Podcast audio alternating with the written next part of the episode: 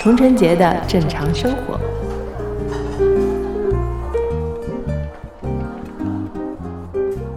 Hello，大家好，欢迎来到童晨杰的正常生活。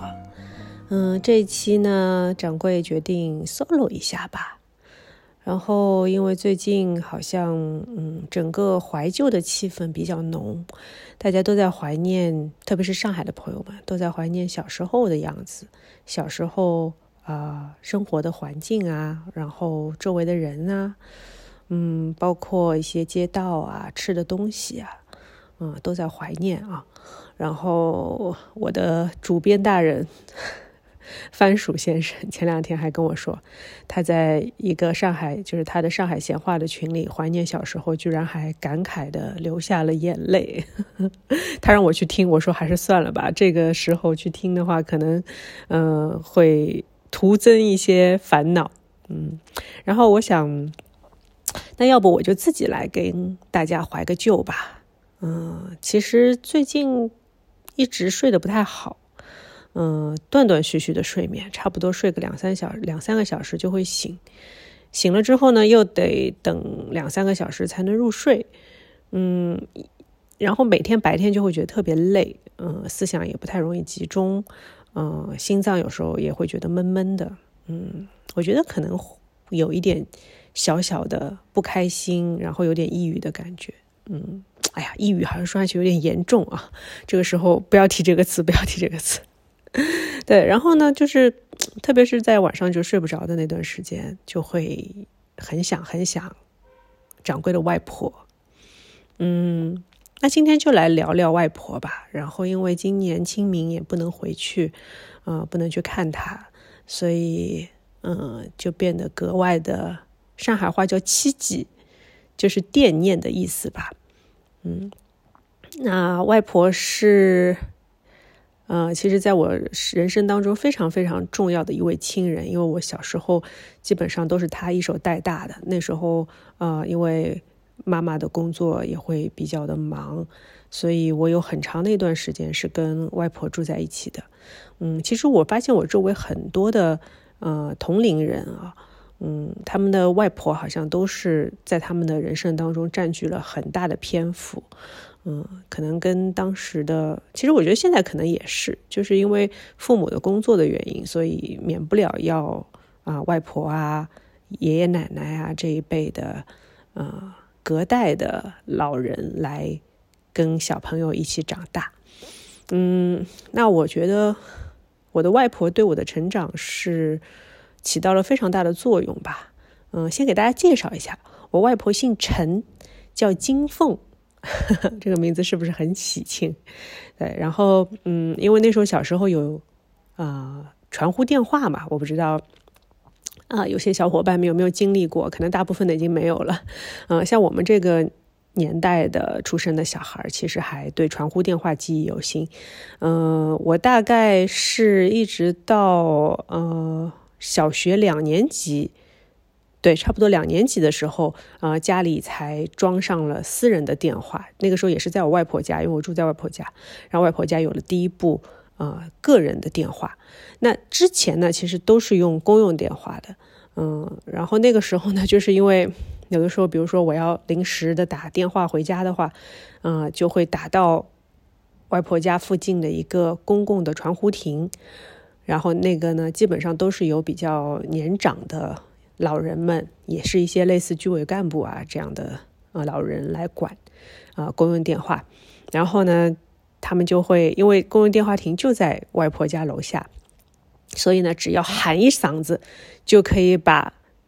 我外婆叫下来。然后他们叫我外婆呢，就叫金凤阿姨。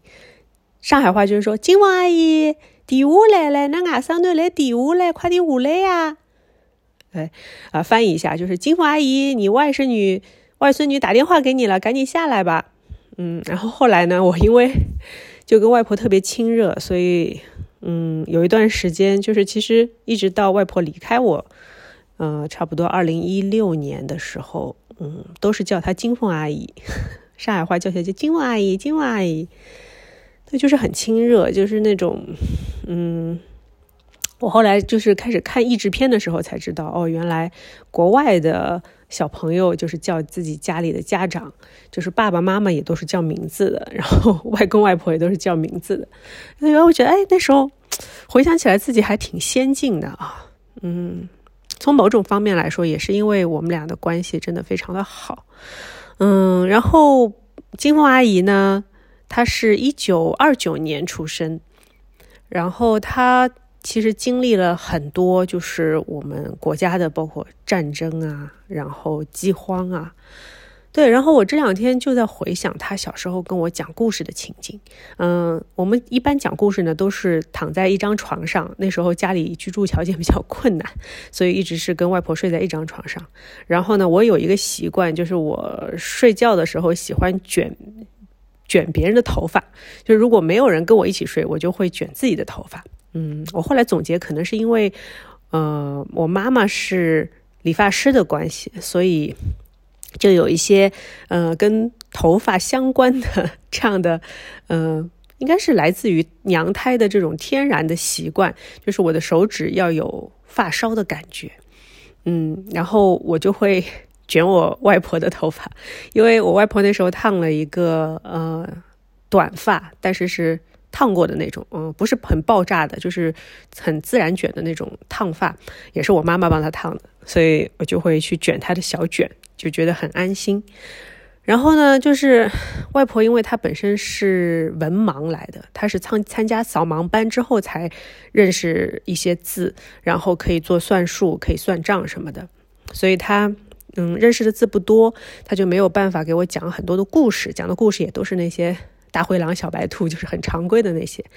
嗯，所以他晚上就是哄我睡觉，跟我讲的都是一些他所经历的事情，嗯，因为他也经历过在上海就是非常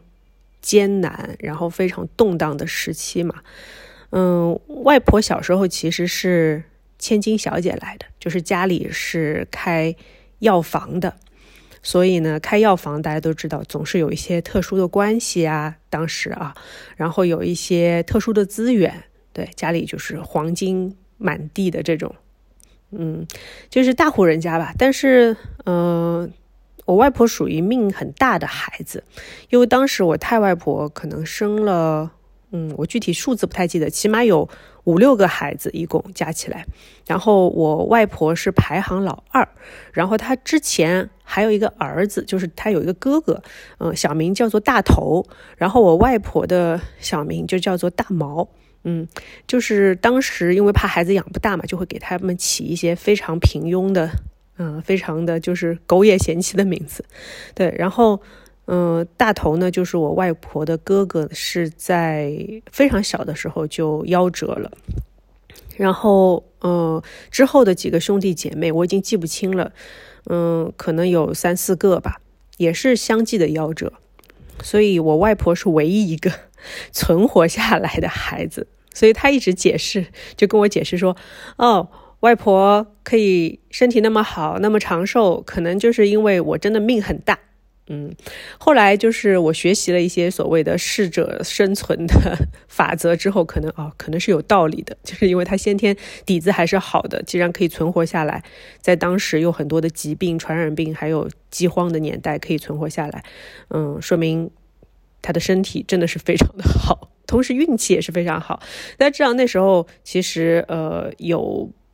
侵华战争啊，然后还有解放战争啊，都是经历了很多，呃，战争的这样的年代过来的，嗯，所以，嗯，当时外婆也会跟我讲一些她在经历战争的时候的事情，因为我也很好奇，我会问外婆嘛，我说，哎，你是二九年出生的，嗯，因为那时候开始稍微学了一点点历史啊，那像三零年代的，就是战争啊，然后之后的解放战争，我就问他，你们那时候是怎么过日子的呀，在上海？他说：“嗯，他其实也没有记得那么清楚了，因为当时他可能已经六十几岁了。距当时就是战争时期已经要过去三四十年，但是他说起来就说啊，嗯，口气也非常的云淡风轻。他就跟我说，啊，那时候，嗯，就是走在街上会莫名其妙被流弹打中的呀。然后那个时候大家也没有饭吃呀。我说那没有饭吃怎么办呢？他说就吃一些糠啊。然后也有人去卖儿卖女啊。他说都很正常。然后还有一件事情，我是呃到现在还是觉得非常的记忆犹新和震撼的。然后在一些影视剧里面，其实也体现过，就是上海那时候有人呃会去敌占区背米，就是那种米厂，它会有大米，就是你可以去买。嗯，然后具体的情况我也不太记得了，反正就是记得说，嗯，你要去把这这个米去扛回家的话，是需要。经过封锁区，然后封锁区的其实他们都有埋伏很多的，嗯，狙击手在那边，就是日军，所以非常的危险。每个人都是冒着生命危险去背大米回来，但是因为家里真的没有饭吃了，然后呢，就只能铤而走险。就当时我外婆跟我说，她亲眼见过那些背米的人的尸体。就是像堆成小山一样，每天都是堆成一座山。也有人成功的把米背回来，但是也有人受伤或者就此残废，或者受伤把米背回来之后也就啊去世了。这样的情况发生，真的是 非常的惨烈。嗯，然后我后来我也不太记得我有没有问过我外婆，就说。他当时是怎么样活过来的？但是依稀的，应该是因为他本身家里就还比较殷实嘛，可以买到一些高价的食物。嗯，虽然后来家族也落寞了，但是好像也没有怎么太狠的饿过肚子。但是经常喝粥的时时间还是持续了一段时间。嗯，所以。那时候我也挺好奇，我问：“哎，外婆，你有没有去背米啊？” 她说：“哎呀，如果我去背米的话，就没有你嘞。”就想起来非常的亲切。嗯，然后外婆呢就跟我讲，她后来啊解放以后呢，就去嗯国棉十三厂做纺织工人，嗯，然后学习一些技术啊，然后开始。读一些读一些书啊，其实也不是读书，其实就是识字班、扫盲班，嗯，然后呃就掌握很多技能。因为外婆是家里唯一的小孩嘛，然后之后他也是跟太外婆单独生活，所以他的生活的能力和技巧是非常强的。首先，外婆烧饭非常的好吃，呃，我最喜欢吃的一个菜就是我外婆的肉饼子炖蛋。就我不知道啊，每个地方的做法可能有点不一样，但上海的做法是要放酱油啊，然后放糖，嗯，然后把鸡蛋再放在上面，嗯，就是我觉得至今为止，我外婆的肉饼子炖蛋就是能够让我下饭最多的一个菜，因为我小时候是有厌食症的那种小孩，就是，嗯，生出来就是所谓的有奶酪。我不知道这种病就是现在还还是不是这个讲法，反正就是我的理解就是厌食症，就是不爱喝奶，不爱吃饭，然后嗯，一直可能有点胃酸逆流的这样的情况，所以小时候老是哭。那这个毛病呢，就是一直一直就延续到，其实我到现在肠胃也不是非常的好，有时候胃口也不好，嗯，所以有的时候比较瘦。然后小的时候呢，因为。嗯，我的小学就在我外婆家的斜对面，啊，我外婆家就在现在的新天地这边，兴业路这里。然后我的小学就在黄陂南路，啊，如果在对新天地那边比较熟的朋友，应该可以知道我在说什么。然后我小时候就经常在一大会址门口，就是做操，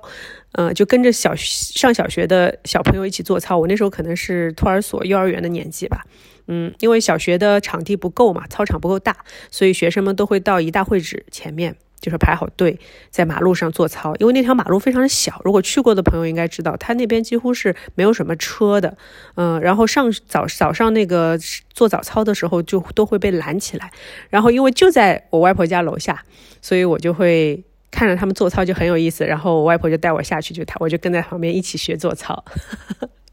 然后外婆就说：“哎呀，你那么想上学啊？真的上学的话，你就苦喽。” 对，后来就是。就自己也去上了那个小学嘛，嗯，所以每天中午都会回外婆家吃饭，嗯，那那时候就是，嗯，我记得就是经常胃口不好，就不太吃得下。像别的小孩可能吃一小碗米饭是没什么问题的，但是我可能只能吃个两三口就不想吃了。然后外婆有的时候炖的鸡汤嘛，因为以前的鸡都特别的强壮。那些就是所谓的走地鸡，乡下来的鸡。然后我外婆又特别愿意把鸡油什么都炖在一起，她觉得很有营养嘛，然后就让我喝。然后我经常拿到一碗鸡汤，滚滚烫，然后上面是一层很厚的鸡油。我看到这层油，我就一点胃口也没有。然后我外婆说：“不行，你一定要喝下去，油也不能撇掉，一定要喝下去，这样对你身体好。”说是你已经面黄肌瘦了。我说好吧，然后就捏着鼻子喝下去，喝下去之后就能当场给它吐出来，你知道吗？就是因为这种事情，就是我经常是吃下去就吐出来，然后经常就是把我外婆气得不行。嗯，后来就发现，就是渐渐的找到一些我的啊比较对食物偏好的这种走向。嗯，我外婆就给我经常给我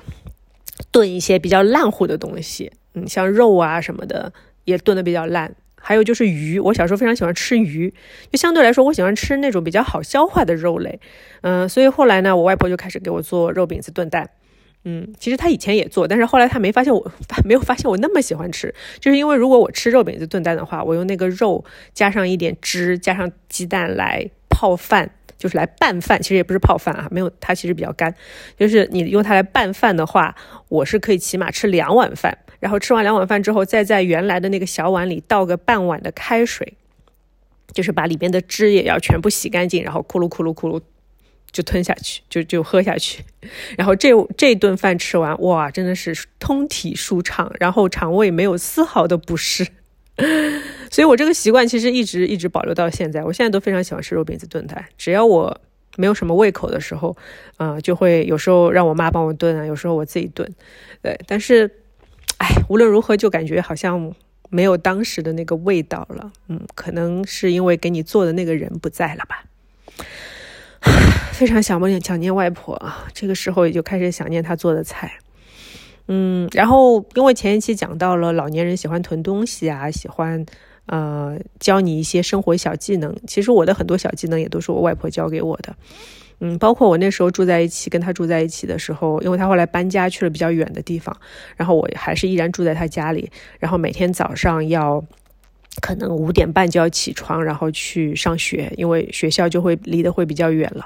那个时候已经开始上初中了嘛，嗯，然后他就跟我说，你每天早饭必须要吃，你再早起来，外婆也起来给你把早饭做好。嗯，因为可能五点半起来，有些早餐摊还没有出来，所以他会给我自己煮粥啊，做泡饭啊，然后做一些面点啊。对，就是，嗯，就是我外婆养我的方式。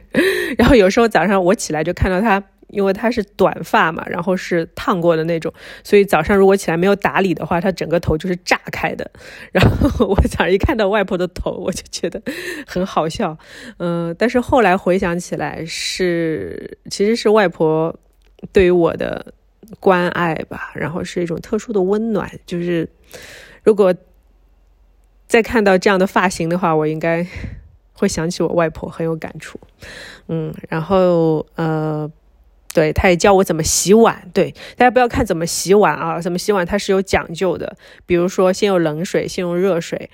什么时候放洗洁精，然后怎么样可以节水。同时，这个碗从里面、外面全部要洗得干干净净，碗底也要洗得干干净净。然后最后的最后，你要备一块干抹布，然后把所有的碗都擦得非常的干燥之后，再把它放到柜子里。嗯，这是我外婆对我的一个比较严酷的，也不是严酷吧，严格的要求，就是因为呃那时候说，哎，我可以给你零花钱，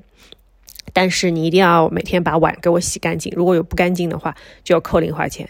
嗯，然后我那个时候就特别的，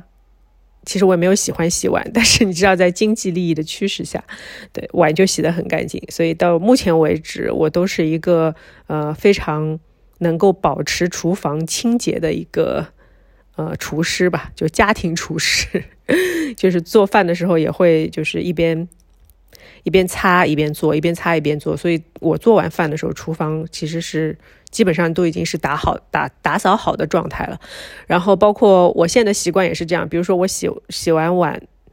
才开始吃饭，就说比如说菜已经上桌了，然后。呃，家里人会说：“哎，你来吃饭吧。”我说：“不行，我要把这个最后的一个锅洗掉。”后来回想起来，我外婆是这样的，我妈也是这样的，就是他们觉得最后炒完菜的那个锅如果没有洗掉，就坐上来吃饭的话，总归好像有件事情没有办好，然后那个锅时间放久了就会有味道，从厨房传出来，然后影响到大家的食欲。嗯，所以其实我那时候后来。嗯，因为工作也比较忙，所以见外婆就相对少一点。后来又结婚啊，然后又去国外啊，所以嗯，虽然跟外婆一直通话，但是就没有再像以前那样可以长期的住在一起的机会了。嗯，那每次见到外婆呢，就会陪她打打麻将，因为她是非常非常喜欢打麻将的一个外婆。呃，我小时候就是她带我，我就是坐在她腿上，然后。跟大家打麻将，然后我经常问外婆：“哎，这个，这个是什么牌呀？这个是什么牌呀？”然后她也不能回答我，因为如果回答我的话，她她她等于就把自己的牌爆出来了。然后她说：“嘘，不要想，不要想，你到旁边去玩一会儿，外婆给你糖吃。”就是这样的一个祖孙的一个互动的模式啊。嗯，然后外婆年纪大了之后呢，就嗯，她就会很。打麻将就会相对比较怕怕输，对，想赢怕输，所以呢，有的时候打麻将就真的不能赢他的钱，你知道吗？如果赢他的钱，嗯，就你牌比较好的时候，他就会有点生气，有点傲娇的这种，甚至会撅撅嘴啊什么的那种，就像老小孩一样。嗯，因为其实我小时候我几乎没有见过我外婆不开心或者发脾气过，在我面前，嗯，所以。看到这种场面就有点受不了，就只有的时候就偷偷的就就就给他喂点牌啊，或者让他赢。嗯，后来外婆也是啊，也算是在比较高龄的时候离开我们嘛。她那啥大概是八十七岁的时候，对，嗯，也是无声无息的走得非常的安详。嗯，可能也是跟他就是年纪大了，然后有些血管啊什么的就突然就爆开了，或者也，嗯，也没有，我们也没有深究什么原因，因为他之前也有一些慢性病，然后就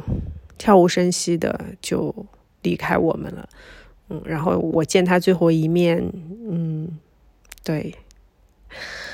但是握着他的手啊，就又想起我小时候跟他睡在一起的。时候的那个感觉，那双手，但是 我外婆，我外婆最喜欢的就是呃捏着我的手，她说：“哎呀，我们丫丫的手好小呀。”然后就反复的捏来捏去，说：“哎呀，这个手不能干重活呀，不能去做很多家务呀，一定要养养好，不要像外婆一样手毛毛糙糙的。”然后她就会给我看她的手，就有点有点微微的浮肿，然后。手背上又会有一些毛毛糙糙的皮肤的感觉，嗯，然后就那时候就觉得很心疼他，唉，因为外婆做菜很好吃嘛，所以嗯，我那时候其实有想过想过一件事情，就是说我要跟外婆相处一段时间，然后把她的每一个菜的做法用本子一个个记下来，然后之后我要成为很厉害的做饭的高手。嗯，然后，因为我外婆曾经有过这样的业绩啊，所谓的业绩 就是她把跟着自己的随身的保姆，呃，从一个不太会做菜的保姆，变成了一个做菜非常厉害，同时味道做出来跟她非常相似的一个阿姨。嗯，所以我就想说，喂，我也要有一段这样的时间，然后我要把她所有的菜都学到手。但是没想到，嗯，后来就各种忙忙碌碌吧，就一直没有。这种机会，嗯，但是有一些他的小技巧还是通过我妈传给了我。比如说，他说炒菜的时候火一定要够旺，然后呢，菜扔进去那一刻就把火关掉，这样就不会啊引起一些水油反应，有一些爆炸。然后等菜稳定了之后呢，再把火打开，然后这个时候锅它是一直处于一个热的状态，所以不用担心你的菜会不香或者蔫掉。然后呢，就是记得炒菜一定要先放糖，先放糖再放盐，因为上海人放糖呢，其实也不是为了甜，而是为了提味，就是起到味精的作用。所以我们家做菜几乎是不放味精的。先放糖之后呢，你的菜就会有一个提鲜的效果，然后再放盐呢，这个时候其实你会发现，呃，在就是你的菜会变得更加的入味。同时呢，也有一种鲜的感觉啊。这个原理我也没有研究过，但是好像这两年都用这个方法做菜，呃，效果还是不错的。大家可以先试一下啊，先放糖，再放盐，特别是炒菜的时候，嗯，这个效果不错，因为你炒出来的青菜它有点甜丝丝的感觉，嗯，然后这样其实也是相对的可以减少你放盐的量，因为已经入味了嘛，所以你就不用放太多的盐。嗯，这是我外婆的小窍门。啊，那讲外婆讲的差不多了，我不知道听友们有没有跟我一样的差不多的经历哈，我们可以来分享一下。嗯，最近呢确实比较的怀旧，我都已经开始看九十年代的香港武侠电影了。最近看了两部啊，一部叫做《新碧血剑》，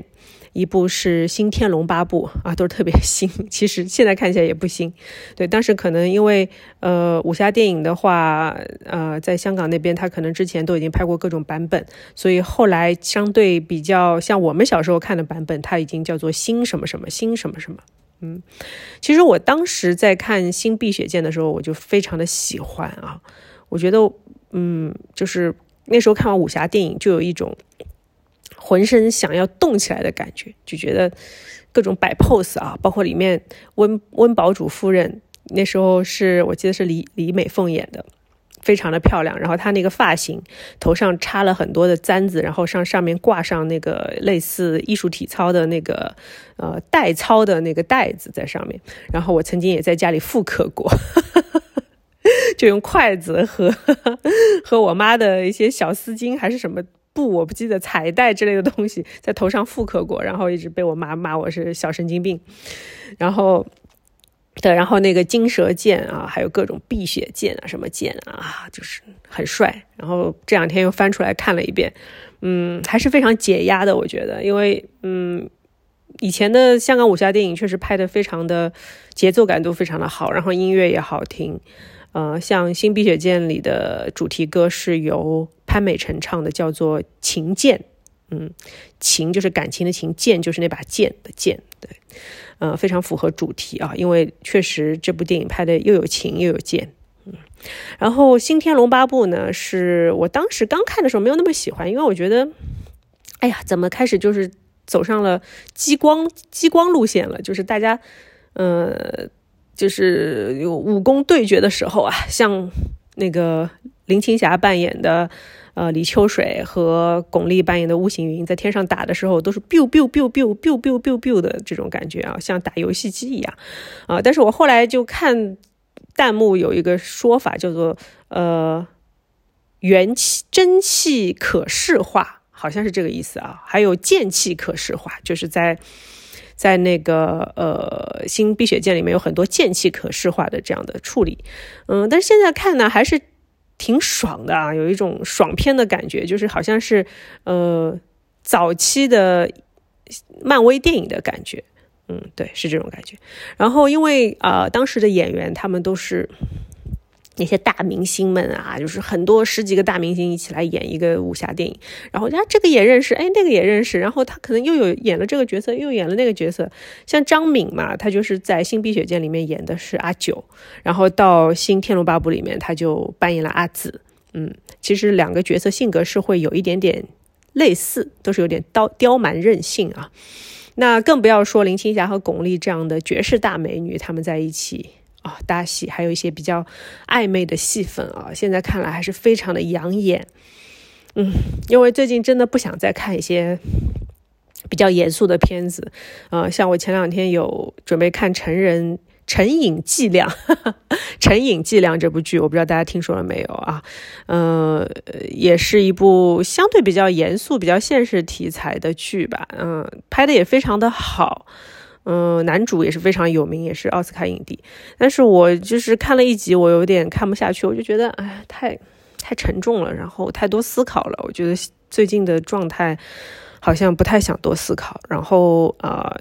想看书吧，有几本心理学的书，也就放在我面前，看了一个头呢，又有点看不下去。嗯，我不知道，就是最近可能。比较难的去难去走进一些太过理性的东西，我觉得，嗯，最近发生的事情已经让掌柜有点不太能完全用理性分析和理性思考去解释或者说什么了。包括上一期的播客里也有也有听友在下面留言说，我们说了半天也没有说到什么关键点。但是我想说的是，就是现在确实，我也以我的能力啊，我觉得我不知道什么是关键点，嗯。就是我只知道，呃，如果参考我外婆这一生的经历的话，我觉得有些苦难也不叫苦难吧，就是有些坎坷，有一些呃人生会遇到的比较突发的事件，嗯，用时间还是可以去解决它的。嗯，毕竟嗯，我外婆的后几十年的人生过得还是非常的开心和愉快的，虽然他年轻的时候经历了很多苦难。嗯，很多的磨难吧，我觉得，嗯，所以可能很多年之后，我们再来看现在发生的一些事情，就会觉得，嗯，就像我外婆当时跟我聊起那个背米的故事的时候，那种云淡风轻的感觉了吧？嗯，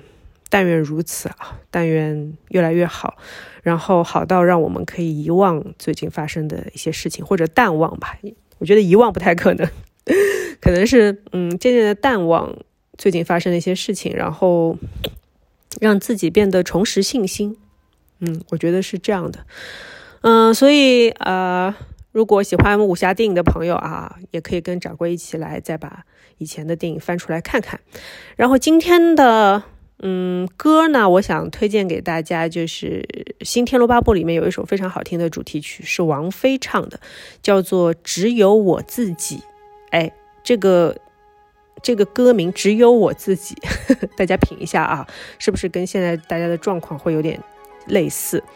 嗯，然后非常的好听，推荐给大家。我们在片尾的时候送给大家。然后还是这句话，加油，我们会好起来的，一定会好起来的。童贞节的正常生活，今天就到这里，拜拜喽。回去却已来不及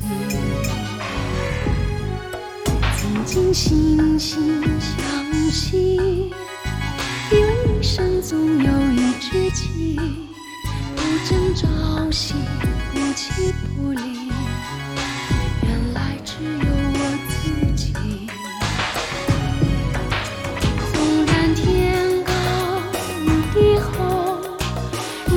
下我们的距离；纵然说过毫不在乎。却又不肯放弃，得到一切，失去一切，也在所不惜。